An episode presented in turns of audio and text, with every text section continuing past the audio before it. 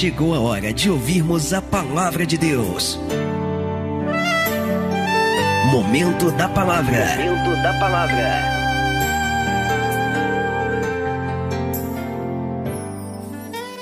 Deus não é um Deus de acasos. Você pode dizer isso? Deus não é um Deus de acasos.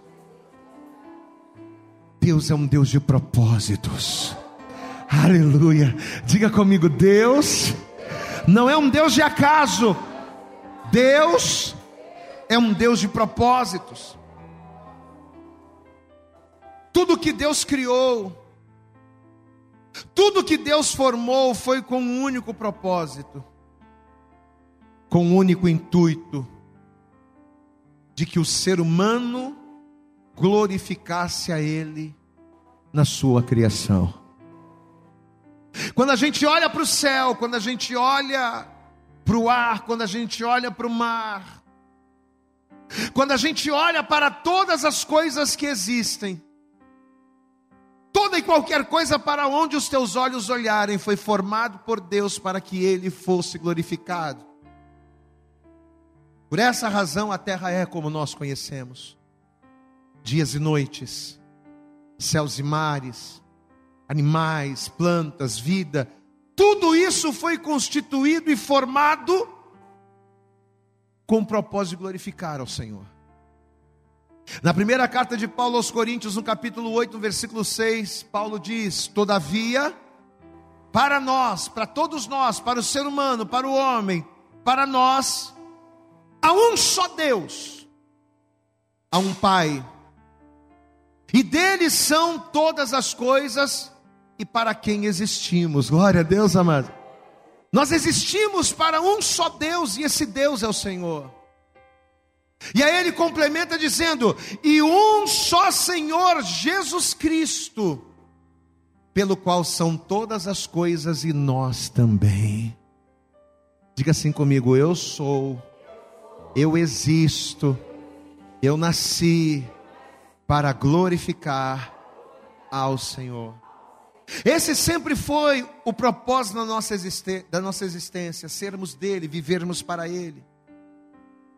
Só que todos nós conhecemos a palavra, conhecemos a história. Apesar do homem ser a imagem e a semelhança de Deus, o pecado, ele entrou no homem. E uma vez que o pecado entrou, o pecado corrompeu, mas não só corrompeu, como também matou imediatamente o homem. Mas espera aí, pastor, mas o pecado matou o homem imediatamente? Sim, imediatamente. Mas Adão não caiu, Adão não, não expirou, Adão não morreu. Como é que o pecado pode ter matado o homem imediatamente se Adão não caiu, se Eva não, se eles ainda viveram centenas de anos ainda? É simples. Se nós considerarmos o fato de que o conceito da morte é ausência de vida, o que, que é a morte? A morte é ausência de vida. Então, se a gente considerar que a morte é ausência de vida, Adão e Eva morreram no exato instante em que eles se afastaram de Deus. Amado, aprenda uma coisa, entenda uma coisa: o Espírito Santo nos ministrou isso. Assim como um animal marinho Desligado das águas, ele não sobrevive. Assim como uma planta desligada, afastada da terra, ela não sobrevive, ela morre.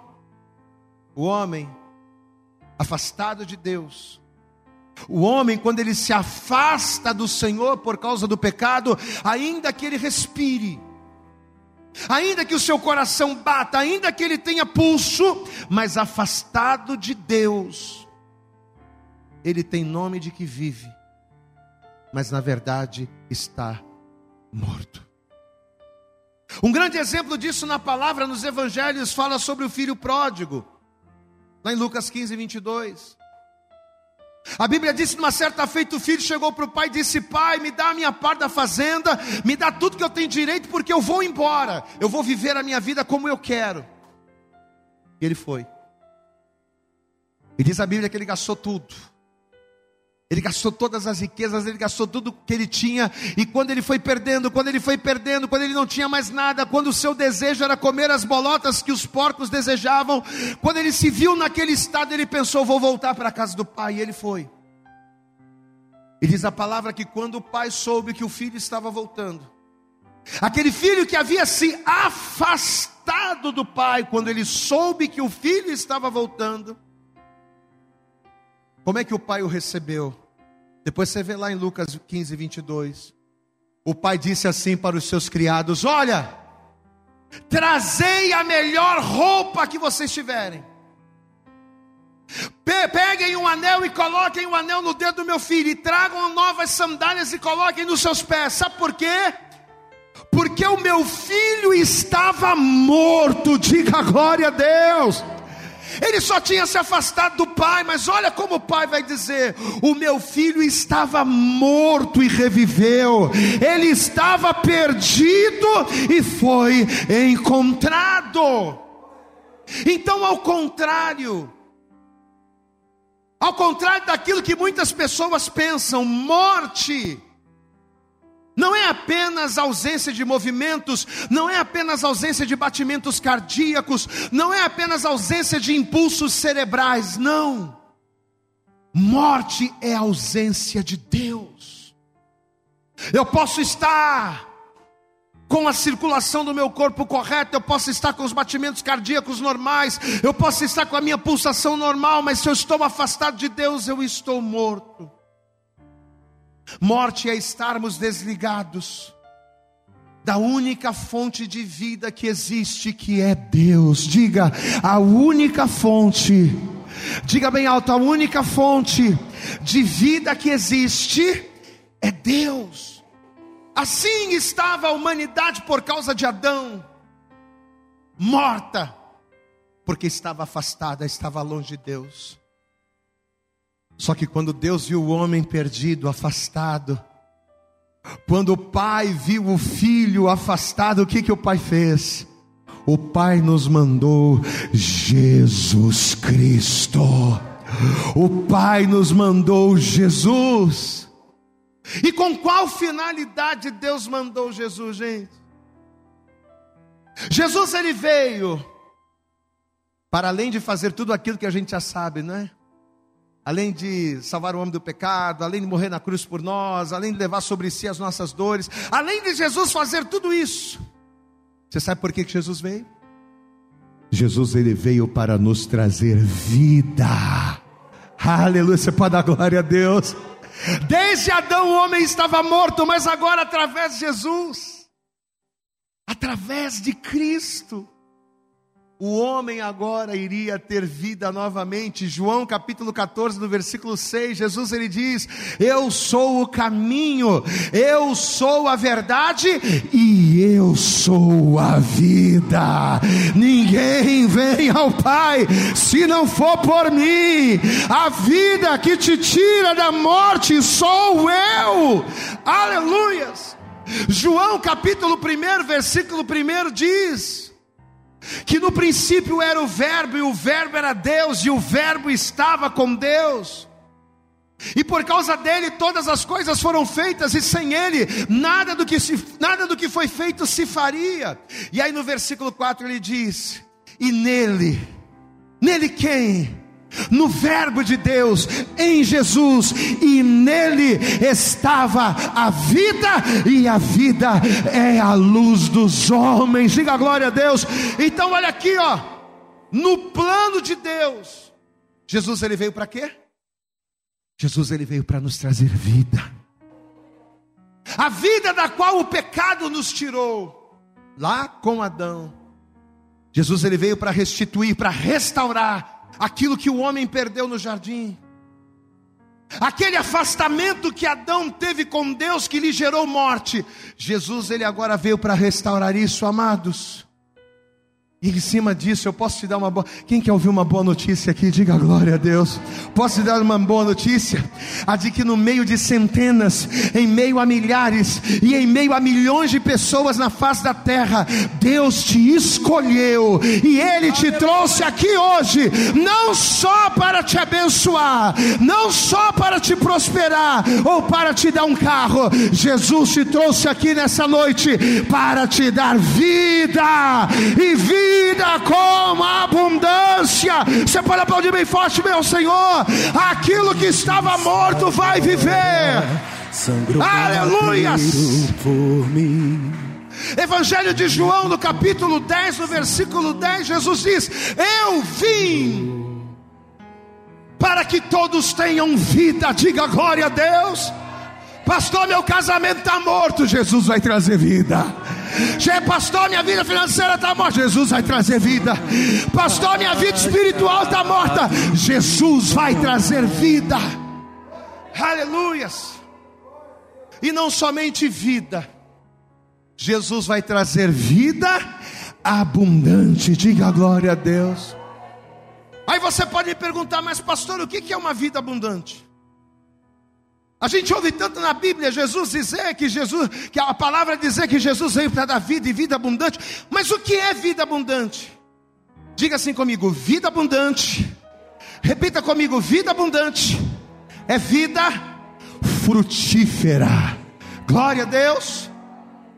Vida abundante é vida frutífera. Vida abundante é vida que se refaz, que multiplica. Vida abundante é produzir frutos. Pastor, e o que é fruto? Muito se fala acerca do que é produzir frutos, o que é gerar frutos.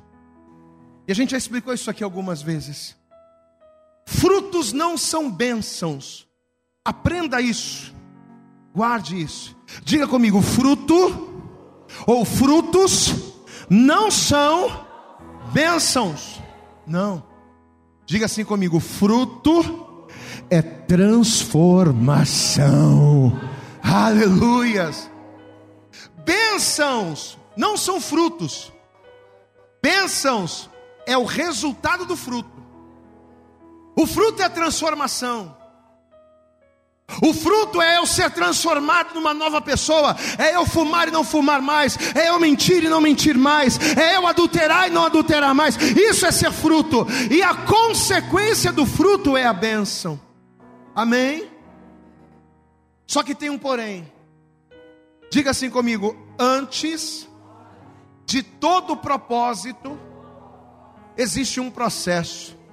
Eu estava sentado ali hoje, ali na, na sala, e Deus ele bateu essa frase na minha mente. Eu não sei se essa frase é de alguém, eu não sei, mas eu fiquei o tempo todo com essa frase na mente. Antes de todo propósito, existe um processo.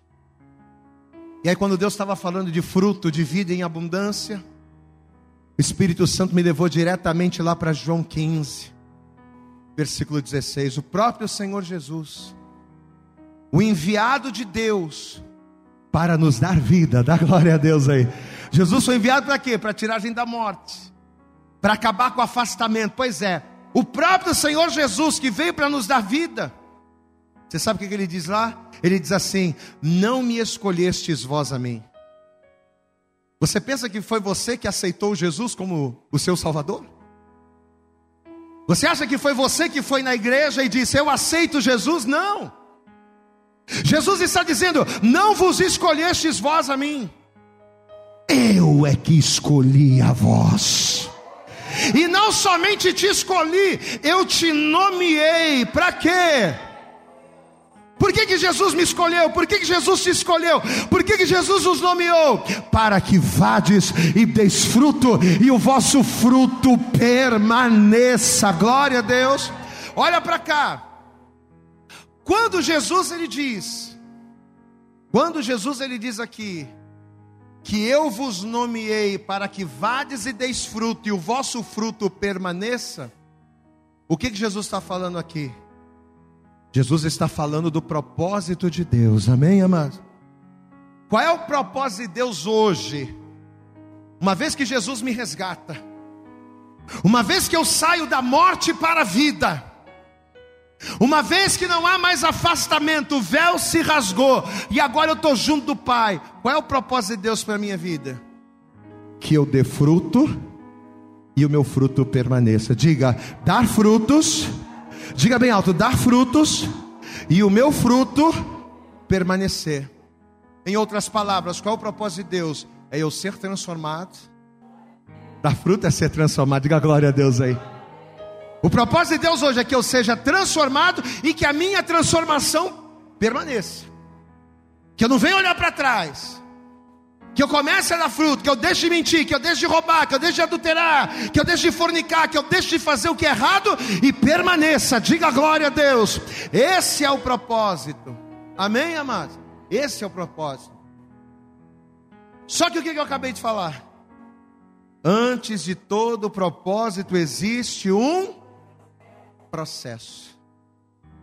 E qual é o processo que a gente precisa passar para que venhamos dar frutos e os nossos frutos venham permanecer? Qual é o processo que nós precisamos passar para que o propósito de Deus se cumpra na nossa vida? Esse propósito, e esse, esse eu quero que você abra a Bíblia e veja comigo. Já estamos caminhando para o fim. Evangelho de João. Aqui está o processo. Evangelho de João no capítulo 15. Pode sentar um pouquinho, daqui a pouco você já vai levantar. João capítulo 15. Se você encontrou, diga glória a Deus aí. Se você não encontrou, diga misericórdia. misericórdia, misericórdia. Quem encontrou, dá glória a Deus aí, meu irmão. Vamos ler primeiro, vamos ler primeiro aqui o propósito. João capítulo 15, verso 16 está aqui, ó. Qual é o propósito? Uma vez que eu tenho vida, uma vez que eu sou resgatado, uma vez que eu sou restaurado, uma vez que Jesus foi lá e me trouxe vida de novo. Qual é o propósito de Deus? Está aqui, ó. Verso 16. Não me escolhestes vós a mim, mas eu vos escolhi a vós, ou seja, eu fui até você, você estava perdido, eu te achei. Você estava afastado de Deus, mas eu fui lá e te trouxe.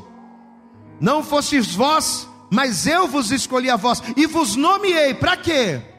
Para que vades e deis fruto e o vosso fruto permaneça. Glória a Deus, amado. Esse é o propósito. Mas para viver esse propósito, para conseguir dar fruto, qual é o processo? João 15, verso 4. O que, que Jesus diz aí?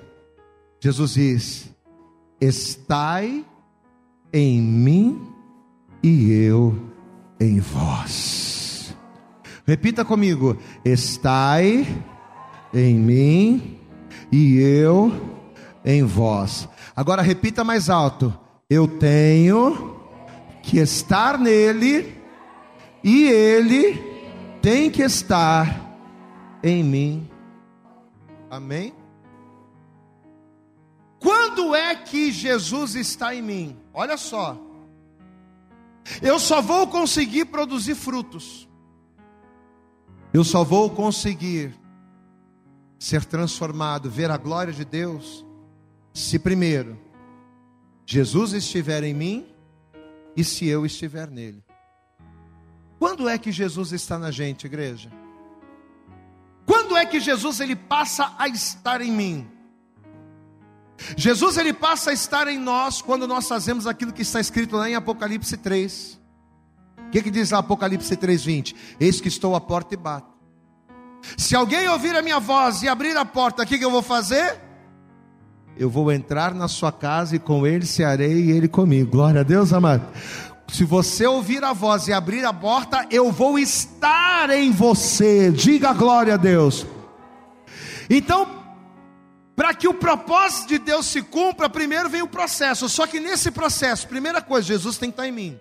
Quando é que Jesus passa a estar em mim? Quando eu abro a porta, quando eu ouço a voz, abro a porta e deixo ele entrar. Quando eu entrego minha vida para Jesus. Amém, amado? É quando a gente abre a porta da nossa vida.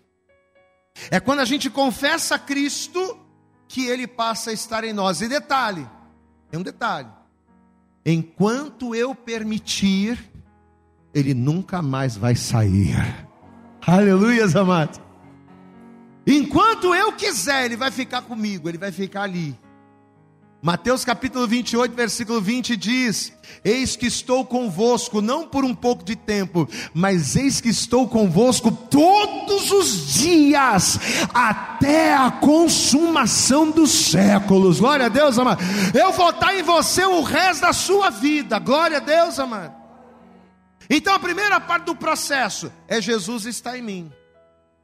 Jesus está em mim quando? Quando eu abro a porta, quando eu ouço a palavra, quando eu entrego a minha vida para Jesus, quando eu deixo Ele entrar na minha vida. Aí Ele está em mim.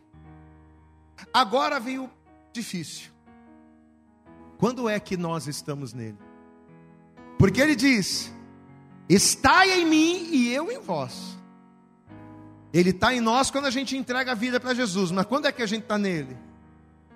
Aí a coisa fica puxada. Primeira epístola de João, e aqui a gente vai finalizando. Lá para o finalzinho da Bíblia. 1 João, capítulo de número 2. 1 João, capítulo de número 2. Quando é que eu estou em Cristo, a fim de que eu venha cumprir o propósito de Deus, que é de dar frutos e fazer com que esses frutos permaneçam. Está aqui o processo. O processo para isso acontecer está aqui. 1 João capítulo 2, se você encontrou, diga bem. Encontrou? Olha o que diz aqui o verso 3, está aqui. E nisto sabemos que o conhecemos. Como é que a gente sabe que a gente conhece a Jesus? Que a gente conhece a Deus? Está aqui.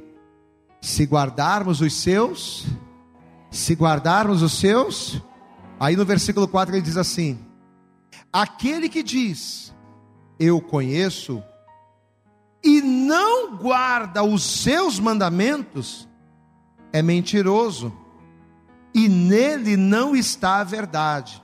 Olha o verso 5. Mas qualquer que guarda a sua palavra, o amor de Deus, o amor de Deus está nele verdadeiramente aperfeiçoado. Nisto conhecemos que estamos nele. Aquele que diz estar nele, também deve andar como ele andou. Glória a Deus, igreja.